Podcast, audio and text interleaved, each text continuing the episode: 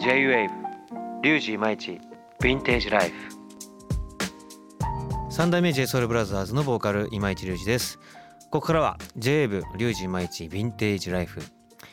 ィンテージデニム年代物の腕時計クラシックカー。近年過去に生み出された名作が注目を集めブームになっています。巷では数千万円するヴィンテージデニムや年代物の腕時計が誕生するなど今注目が集まるヴィンテージをキーワードに今市隆二がその魅力を探求していく番組です。今回探求するテーマはヴィンテージカルチャー。今回は今注目が集まるヴィンテージカルチャーの流れや日本のヴィンテージカルチャーについてなど掘り下げていきます。そしてこの番組では毎回その道のエキスパートの方をお招きします。今回ご登場いただくのはユナイテッドアローズのセールスプレスバイヤーそしてディレクターを経て現在はファッションキュレーターとして活躍されているコギポギー元文さんです、えー、ポギーさんともまあ関係者としてはもう長くてまあの LDH ともねあのいろいろお仕事も一緒にポギーさんはねあのしてくれてるということで、えー、プライベートでもね仲良くしていただいています、えー、そんなポギーさんと一緒にヴィンテージカルチャーをテーマにいろいろと話していきたいと思います。それではヴィンテージライフスタートです。J-WAVE リュウジイマイチヴィンテージライフ。今市隆二がお届けする J-WAVE リュウジイマイチヴィンテージライフ。それでは早速この方にご登場いただきましょう。小木元文です。えーっとポギーと呼ばれてます。よろしくお願いします。よろしくお願いします、はい。ポギーさんといえばですね1997年に、えー、ユナイテッドアローズに入社し、えー、セールスプレスバイヤーそしてディレクターを経て2018年に独立されました、えー、現在はですねさまざまなブランドのディレクションやキュレーションを行う、えー、そんなポギーさんとヴィンテージカルチャーの魅力に迫っていきたいと思います。ということで今日はありがとうございます。いやこういうのやっぱ緊張しますね 本当ですか、はい、でももう慣れてるじゃないですかポギーさん。いろんなとこで雑誌だったりあの動画だったり撮ってんじゃないですか？もうだからコメントはもう一流中の一流じゃないですか頑張ります。ポギーさんとは気づけば意外と長いお付き合いさせていただいてて、ね、まあ、ポギーさんがあの LDH とまあ関係値を持っていただいて、い、ろいろお仕事も仕事する中でで以前あのヴィンテージライフにもあの出ていただいた藤原豊さんと最近3人であの会うことがちょこちょこあったりとかして、ね。うん、お酒もこの前も一緒に飲まさせてもらったりとかで、はい、はい初めて会ったのいつでしたっけ？僕初めては多分ダニエル・アシャムの時じゃないですかね。そうです、ね、ダニエルが来日した時になんかみんなで食事したような気が、そうですね、はい、あの自分のソロ活動の、えー、最初のまあディレクションというかプロデュースをしてくれたあのニューヨーク在住のあの現代アートのあのダニエル・アーシャムえー、とですね。だからポギーさんはその海外からあのいろんなアートだったりあとファッション系の方が来るともうポギーさんがこう日本と海外つないでるみたいな自分はイメージが強いんですけども。あありがとうございます。なんかダニエルは、はい、そうですねもう本当10年前に、うん、あの多分日本で自分が一番最初にお会いさせてもらって、はい。はい、でいろんな人をこうつないで、うん、もうダニエルはそうですね今もう世界的なアーティストになっちゃったのでだから今市さんのあの昔のシングルとか、ダニエルがディレクションしてあのアートワーク手がけたりとか。やばいっすよねあれ今考えると T シャツも作ってましたよねもうグッズも全て作ったんでそうだからそんなダニエルが来日した時にポギーさんがいろいろコーディネートしてくれて食事したっていうのがもしかしたら一発目かもしれないですね。そうですね。はい、うん、はい、ありがとうございます。ということでそんなポギーさんと、えー、いろいろねあの話をしていければなと思うんですけども1回目となる今回はですね世界的なヴィンテージカルチャーの流れをテーマに話していきますがその前にこの番組に出演いただくエキスパートの方に今回のテーマにまつわるキーワードを発表していただきたいと思います。それではポギーさん世界的なヴィンテージカルチャーの流れにおけるキーワードお願いします。キーワードはサステナブル。はい。ということでサステナブル、はい、これがまあ今あの自分の感覚でもやっぱり数年前からですかねサステナブルがあのまあ、ファッションだってファッション以外のこととかもすごく取り入れるようになってっていうの流れでやっぱりヴィンテージカルチャーの流れもこれがキーワードということで。そうですね。はい、はい、やっぱどうどんな感じですかね？そのサステナブルっていつぐらいからファッション入ってきたんですかね、えっとですね、はい、昔は、はい、例えば自分たちセレクトショップで働いてたものにとっても、新品のものも着るけど、例えば23年前のものも着るし、あのヴィンテージも着るし、デザイナーズも着るしみたいな、い、ろんなものをやっぱりミックスしてコーディネートをこう作っていく楽しさみたいなのをやっぱりこう体現してたと思うんですけど、昔は結構ファッション雑誌とかでも、こうデザイナーズものとヴィンテージをミックスしてページを作ったりとか、ま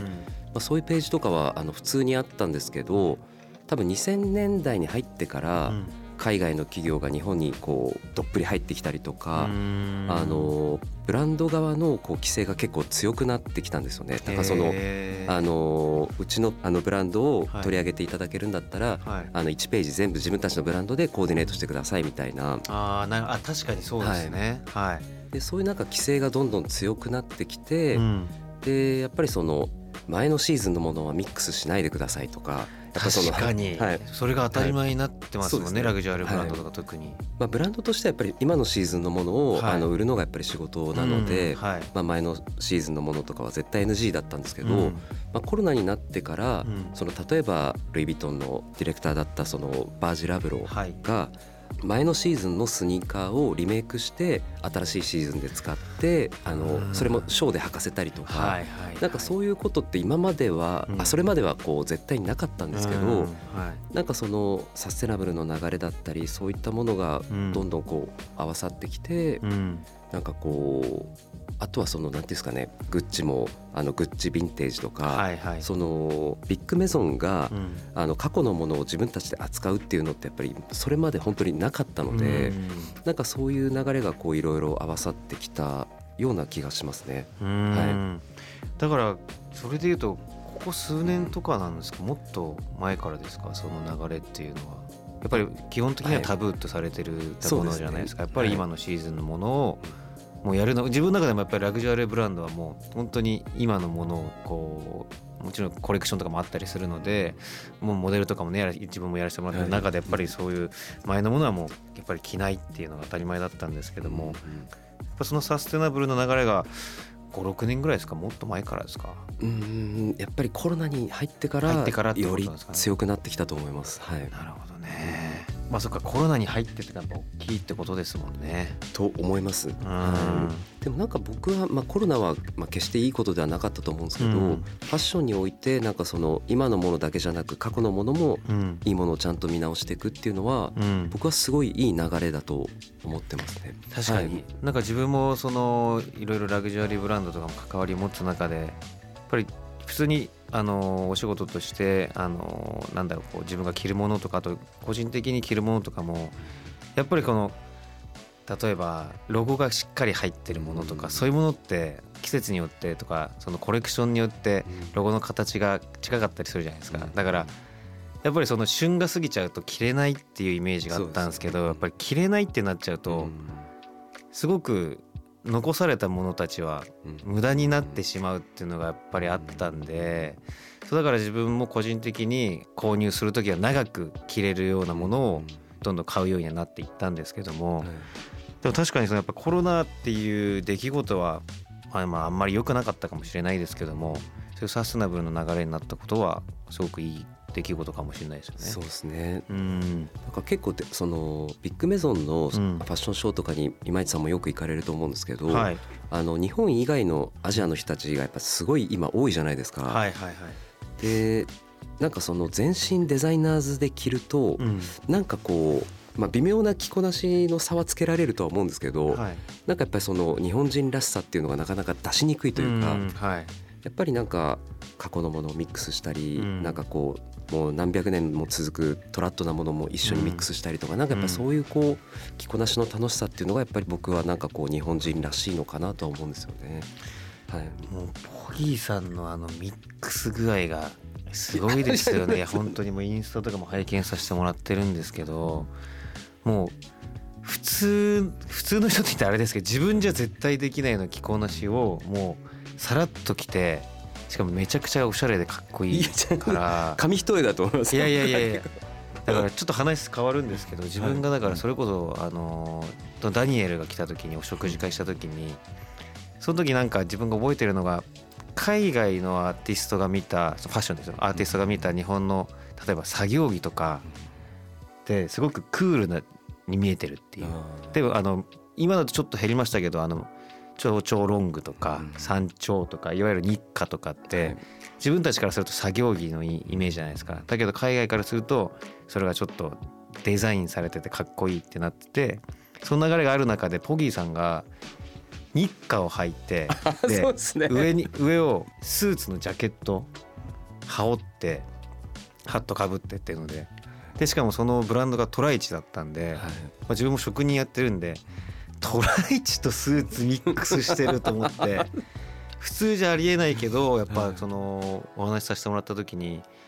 いやかっこいいなみたいな。そういうの本当に素晴らしいですよね。当たり前ですけどポギーさんなので。でですね今やっぱりそのサステナブルとかの流れもあってすごくヴィンテージのカルチャーとか流れがすごく来てるじゃないですか。どうですか？やっぱ日本すごく特にデニムとかもジュエリーものとかも今盛り上がってますけどもどう感じてますか？この盛り上がり方は。想像できてました？昔は。そうですね。なんかあのそのユナイテッドローズの時に僕がその教わったのは、はい、あの80年代がその古いものがこう見直された時代、はい、90年代はリミックスの時代とかこうい。ろいろこう学んだんですけど、やっぱその例えばそのファッションフォトだと、はい、70年代の防具とかのこうファッションフォトとかってなんかその絵画の延長みたいなそのモデルが綺麗なポーズ取ってみたいな、はい、でもそれがこうちょっと古臭いよねみたいなものがあったんですけど、はい、80年代に入ってファッションフォトグラファーたちがそれをこうコラージュしてあのその古臭いその写真を新しく見せたり見せて表現したりとか、はい、多分そのあのマドンナとかも、はいはい、あのボーギングってあの、はい、まあ、ボーグの昔のモデルみたいなポーズをこうあの新しくそのダンスで表現したりとか。で日本におけるそのものってやっぱりそのヴィンテージっていうか、ヴィンテージブームみたいなのが、多分80年代その古いものが良しとされてきたというか多分それまでは古いものをなんで着るのみたいな流れが多分すごいあったと思うんですけど、で僕はやっぱりその90年代に入って、はい、まあ、藤原豊君もそうだと思うんですけど、はい、あのブーンとかああいうこう、はい、雑誌とかに影響されたりあとは裏原宿の人たちが 501WX じゃなくて、うん、クラブに履いていくんだったらその前がボタンフライじゃなくてジッパーになっててそのまあおしっこしやすい まあおしっこしやすいっていうかまあ脱ぎ履きが楽とか、えー、なんかあとはその505がジッパーじゃないですか。はいで裾幅も詰まってるんで、まあ、スニーカーと合わせやすいとか。なんかその多分90年代の人はやっぱそのこうリミックスして見せてたんですけど、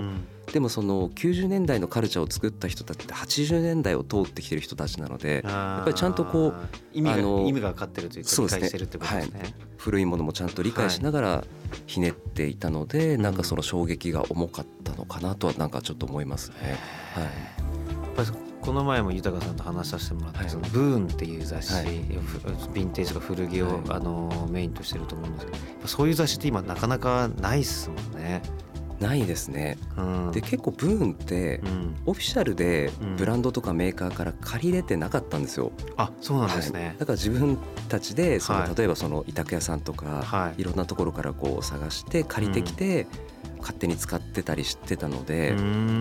だからなんかその面白い表現ができてたりとかなんかそのうん。結構ストリート、はい、本当にストリートなその作り方とかもストリートな感じでやってたってことですもんね。そうですねはいなんかそれこそ今こんだけヴィンテージブームがまた来て、ね、値段とかも本当にとんでもないことになってたりもしますけど今まさにやったら面白そうですけどねまたそういう雑誌とか、まあ、なかなか今時代的に雑誌も売れなさそうです売れない時代になってますけどもその文をリファレンスとした発信の仕方みたいなのあったら面白そうですけどね。そうですね、ただやっぱりいちいちブランド側に許可取ってやるとやっぱりあそこまでこう内容が濃くなるほど、うん、面白いものっていうのはなるほど。難しいかもしれないですよね。あ確かにそうですよね、うん、時代的にいろいろ厳しくなっていったりもしてますからそういうことですね。ということで今回は世界的なヴィンテージカルチャー流れについてポギーさんと話してきましたが次回はですね日本のヴィンテージカルチャーをテーマにいろいろと話していきたいと思います。ポギーさん次回もよろしくお願いします。はいよろしくお願いします。J-WAVE J-WAVE リュウジイマイチヴィンテージライフ